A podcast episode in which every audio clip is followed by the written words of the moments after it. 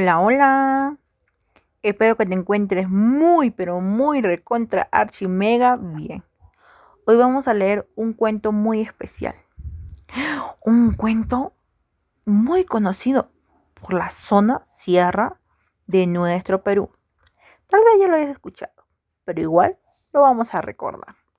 Se llama Achique, la vieja que comía niños. Hoy vamos a leer el cuento de la Academia Regional de Quechua de Ancash. ¿Ok? Muy bien. Recopilado por Próspero Colonia Macedo, ilustrado por Constantino Pau Carvea. Muy bien. Empecemos. Una vez había una familia que vivía en un pueblo con dos hijos, un niño de 5 años y una niña de 8 años. Era un año de escasez tremenda esa familia sufría mucho. Al final quedó con solo dos mazorcas de maíz. Una noche la mujer dijo a su esposo, cuando nuestros hijos se duerman, yo voy a tostar esta última mazorquita de maíz para comer. Pero los pequeñitos, que no podían dormir por causa de su hambre, escuchaban a sus padres hablando y esperaban la hora en que su mamá tostaría la cancha. Más tarde, cuando los padres pensaron que sus hijos ya estaban durmiendo, se levantaron para tostar la cancha. La mujer preguntó a su esposo, ¿Dónde está el tostador? Escuchando eso, los niños se levantaron y respondieron, Yo lo veo, yo lo veo, allí está, allí está. Entonces su padre se enojó mucho y dijo, Mira, estos niños ni nos dejan comer en paz. De repente decidió botarlos de la casa. Los puso en un costal y los botó en el río. Pero por la misericordia de Dios, el río no los llevó muy lejos. Los depositó en una pequeña isla en medio del río. Los niños amanecieron sentaditos allí, pero por no saber cómo iban a salir de esa isla, comenzaron a llorar amargamente. En ese momento vieron un gallinazo volando muy cerca de ellos. Entonces llamaron al gallinazo desesperadamente. Tío, por favor, sáquenos de esta isla. El gallinazo tuvo compasión de los pequeñitos y los llevó al borde del río. No pudieron regresar a su casa porque no sabían ni siquiera dónde estaban. Allí pasaron todo el día llorando de hambre.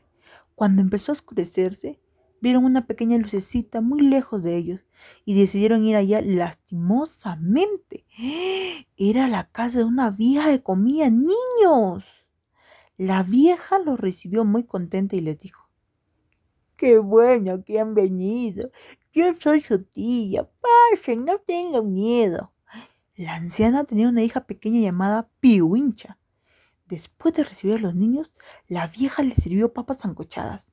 Debido a su hambre, los niños empezaron a comer las papas, pero mientras las comían, las papas se volvían piedras. Al contrario, cuando la vieja las comía, quedaban papas verdaderas y las comía con gusto. A la hora de acostarse, la vieja le dijo a la niña, dormirás con mi hija y yo dormiré con tu hermanito. Y así se acostaron, cada uno en su cama. A medianoche el niño empezó a quejarse diciendo, ay, ay, ay. Al escuchar a su hermano llorar, la niña preguntó a la vieja, ¿por qué está llorando mi hermano? La vieja le contestó, tu hermano flojo está llorando porque le hinca mi bello puyano. Pero el niñito seguía llorando.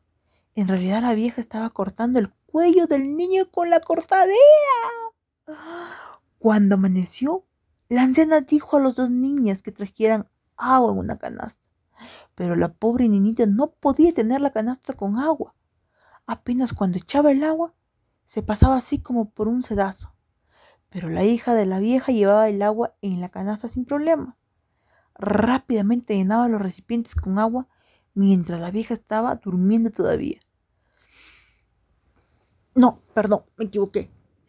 Rápidamente llenaba los recipientes con agua mientras la vieja llenaba una olla con las presas de la carne del niñito. Pero la niña no se dio cuenta. Ella pensaba que su hermanito estaba durmiendo todavía, puesto que no había dormido bien durante la noche.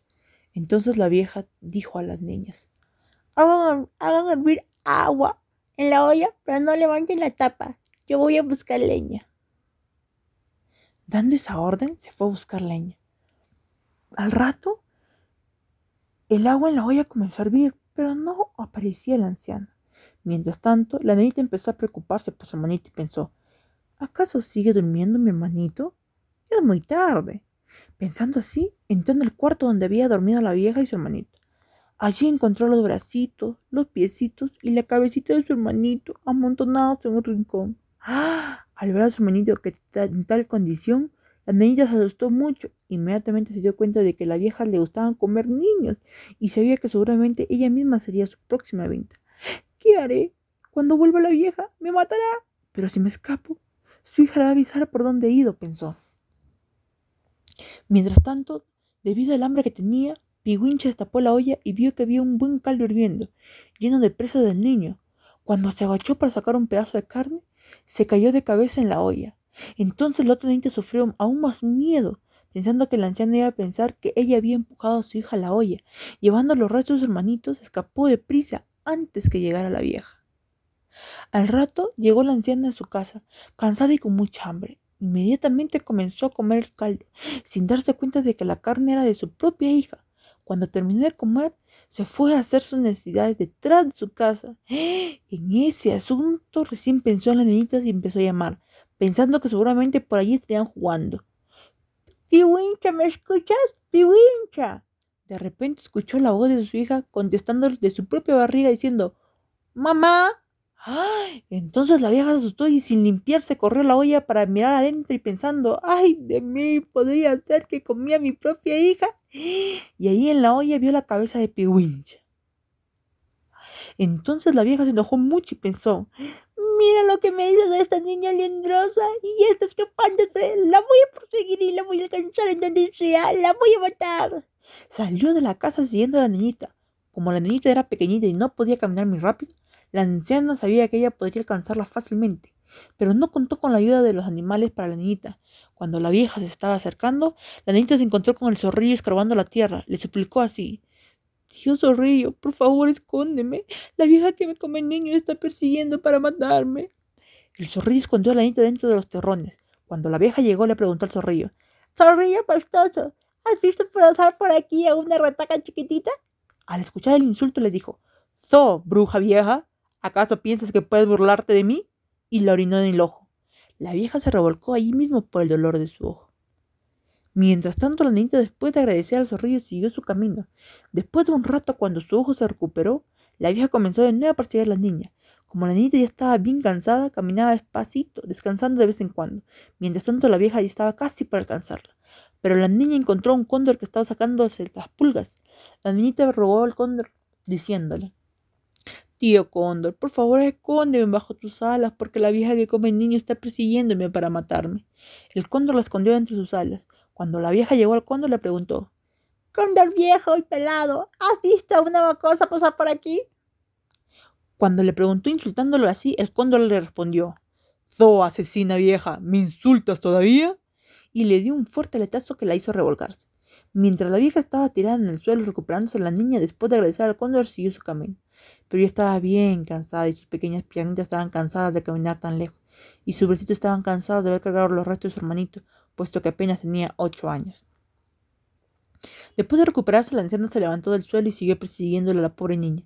La niña llegó a una pampa grande donde no había esperanza de esconderse de la vieja, con su energía agotándose más y más hasta no poder caminar ni un paso más.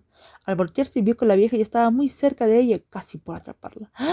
Pero gracias a Dios, en ese momento la vieja encontró un excremento de abejas, pensando que eran alhajas y perlas, comenzó a recogerlas alegremente. Mientras tanto, la niñita comenzó de nuevo a caminar, cayéndose, levantándose, casi arrastrándose ya, pensando que seguro ella iba a morir en la barriga de la asesina vieja. La vieja, después de haber cogido muchos de sus excrementos, siguió de nuevo persiguiendo a la niña. Cuando la vio ya muy cerca, se alegró mucho y pensó, ¡Qué bueno! Por fin alcanzaré a la lendrosa. La anciana, dirigiéndose todo su cólera hacia la niñita por, la, por haberla hecho comer a su hija, también por causa del maltrato recibido del zorrillo del cóndor, quería matarla torturándola. Al voltearse, la niña vio que la vieja ya estaba muy cerca. De susto la pobre se desmayó y se cayó al suelo. Ahí se arrodilló sabiendo que solo Dios podía salvarla en ese momento y le pidió así. Dios mío, Dios mío, la vieja que come niños me está persiguiendo para matarme. Por favor, sálvame, mándame una soga para subir hacia ti. En ese momento Dios soltó una soga y una canasta para que subiera al cielo. Al ver a la niña subiendo, la anciana llena de rabia y cólera quería atraparla. Por eso ella también comenzó a pedir al cielo de esta manera. Dios, yo sé que de verdad tú eres bueno, entonces suéltame una soga para mí también. Y porque Dios es bueno, soltó una soga para ella también. Entonces la vieja feliz comenzó a subir por la soga, pero dentro de sí pensaba, por fin la voy a alcanzar a esta lindrosa en el cielo. Mientras seguía subiendo escuchó un ruido como lo de un ratón oyendo, royendo algo.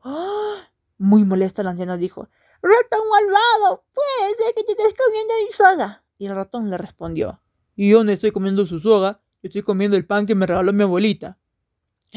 Creyendo que de verdad el ratón estaba comiendo su pan, la vieja seguía subiendo feliz, pero cuando casi estaba por llegar al cielo, la soga se rompió y... porque estaba arrollada por ratón. La pobre vieja cayó hacia el suelo. ¡Bum! En ese momento solo pensaba, ojalá que caiga en una pampa, en un pantano. Pero ocurrió que no cayó en la pampa ni en un pantano, sino que cayó en un despeñadero. Debido al impacto, su sangre salpicó por todas partes. Por eso dicen hasta hoy que cuando uno llama en lugares desiertos hay un eco como si alguien le contestara a uno. Cuando la niña llegó al cielo se encontró con su hermanito, se abrazaron y saltaron de alegría juntos. Allí vivirán felices, jugando en un paraíso lleno de flores lindas para siempre, porque el cielo es un lugar bonito, y allí van los que sufren en esta tierra. ¿Mm? Reflexionando en este cuento podemos aprender algo importante. Así como los animales ayudaron a la niña a salir de la muerte de que la perseguía, Jesús nos guía y nos ayuda a escapar de la muerte que nos persigue. Así nosotros también llegaremos a la patria celestial. Espero que este cuento te haya gustado, así como también me ha gustado a mí y me ha impresionado. Te mando un fuerte abrazo. Nos vemos.